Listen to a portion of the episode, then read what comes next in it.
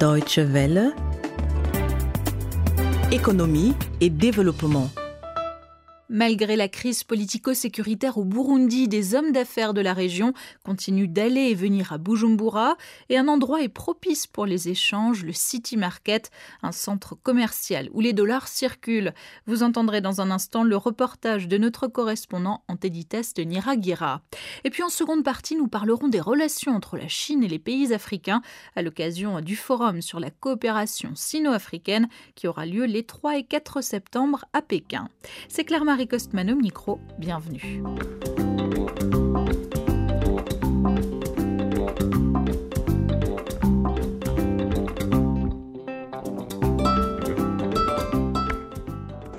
Situé au nord de la capitale, Bujumbura City Market est le premier centre commercial privé, un centre de négoce, point de convergence multiculturelle et sous-régionale de par le commerce général, principale activité du centre, celui-ci constitue à lui-même le point de départ et d'arrivée des commerçants des pays frontaliers avec le Burundi.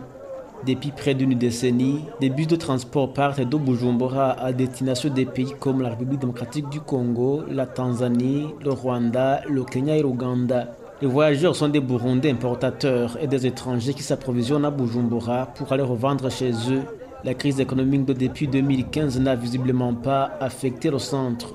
Sur place, le dollar américain est au centre des échanges des biens et services, ce qui confère au centre un dynamisme permanent et une importance économique notoire. Explication de Joseph Condamné, commissaire de Bujumbura City Market. Euh, c'est une société privée, mais qui contribue à l'État via les impôts et les taxes. Et nous payons les impôts. Ça, c'est une contribution à l'intérêt général, mais aussi euh, les commerçants, eux aussi, paient des taxes. Vous avez vu qu'il y a des bureaux d'échange. Euh, donc, pour commencer leurs activités, ils demandent des permis d'exploitation à la Banque centrale, donc la BRB, pour avoir plutôt ces permis d'exploitation, il y a une somme qu'ils doivent déposer. Mais à part ça, ces étrangers qui viennent, ils sont facilités parce que dès qu'ils sont ici, ils n'ont pas problème euh, d'avoir des monnaies locales. Ils vont effectuer leurs affaires sans aucun problème. Le gouvernement aussi reçoit des avantages parce qu'il reçoit des devises. Quand un peuple a des devises, il va les donner aux banques et les banques aussi contribuent via toujours les impôts. Ce centre régional du business est à la croisée des cultures et des langues afin de réussir les affaires.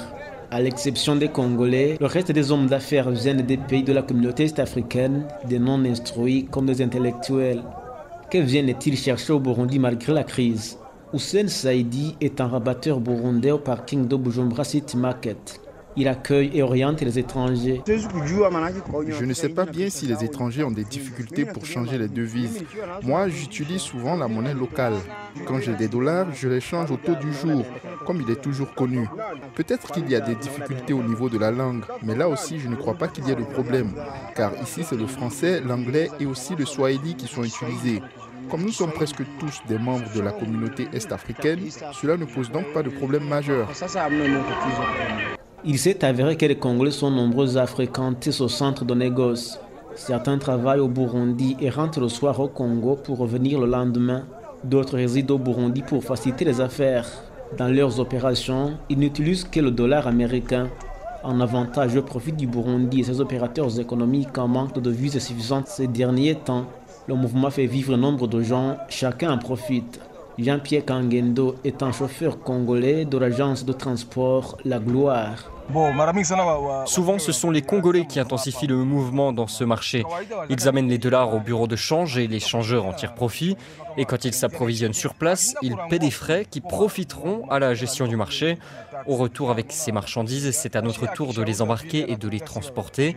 Et ainsi, nous gagnons de l'argent, donc chacun profite ici des opérations de l'autre.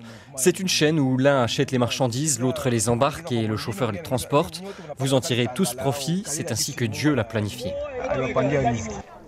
Des bureaux de change se comptent par dizaines, ce qui facilite la fluidité des affaires pour les intéressés. Deo vainqueur Ndoyezu est le détenteur de Clone Forex, un des bureaux de change de Bujumbura City Market. Les gens de part et d'autre, ils viennent s'approvisionner ici pour parvenir à voir les produits du Burundi. Ils s'approvisionnent premièrement ici. Les Burundais, euh, eux, ils ont besoin en échange de devises qu'ils peuvent avoir de part Congo surtout, là où la monnaie qu'ils utilisent, c'est surtout le dollar, comme si c'était une monnaie locale on peut avoir des produits qui arrivent à, l'aéroport de Bujumbura, par exemple, ces basins et d'autres produits qui viennent du Sénégal. Pour ceux qui sont du Congo, ils viennent s'approvisionner ici. C'est le point de rencontre entre des gens de plusieurs cultures différentes.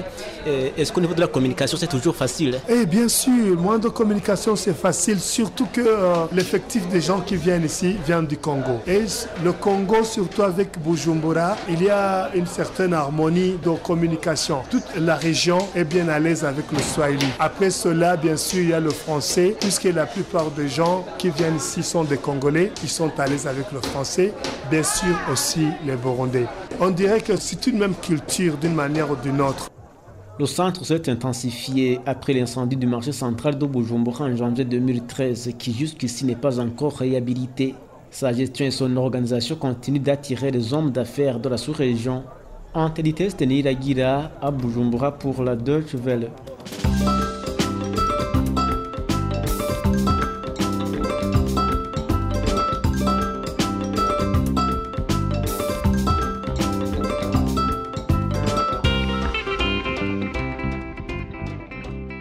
Plusieurs chefs d'État africains seront à Pékin les 3 et 4 septembre à l'occasion du Forum sur la coopération sino-africaine. Il y sera notamment question de l'initiative chinoise des nouvelles routes de la soie. En juillet dernier, le président Xi Jinping a effectué une tournée en Afrique, se rendant en Afrique du Sud, au Rwanda ou encore au Sénégal, où il a signé de nouveaux accords. Pékin est ainsi le deuxième partenaire commercial de Dakar avec un volume d'échange de 2 milliards de dollars en 2016. Et ainsi, la Chine dit avoir investi plus de 100 milliards sur le continent. Sa relation avec les pays africains est souvent controversée, mais ce sommet de Pékin s'annonce très important, nous dit Bruno Ellendorf. Il est chercheur à l'Institut Egmont à Bruxelles. Pour les deux parties, en fait, euh, je pense que ce sommet est un moment euh, absolument crucial. C'est-à-dire que pour la Chine, il est indispensable euh, de véritablement disposer à terme et le plus rapidement possible euh, d'histoires à succès pour pouvoir promouvoir euh, son, ambition à l'étranger. Pour les pays africains, on le voit aussi dans la trajectoire de l'Union africaine notamment, il est indispensable de réussir, dans le cadre de cette relation, à assurer une pérennité à leurs intérêts, c'est-à-dire à la fois gérer la venue de la Chine, euh, la stabilisation de la présence chinoise donc en Afrique, mais également de gérer cette présence aux côtés de la présence d'autres acteurs plus traditionnels comme les Européens ou nouveaux comme les Indiens comme d'autres. Xi Jinping était, euh, était encore en, Afrique du Sud cet été. Là, on, on parle de 14 milliards euh, d'investissements, de prêts. On sait que ces prêts, ça engrange de la dette en Afrique aussi, et que ça, ça peut être problématique côté africain.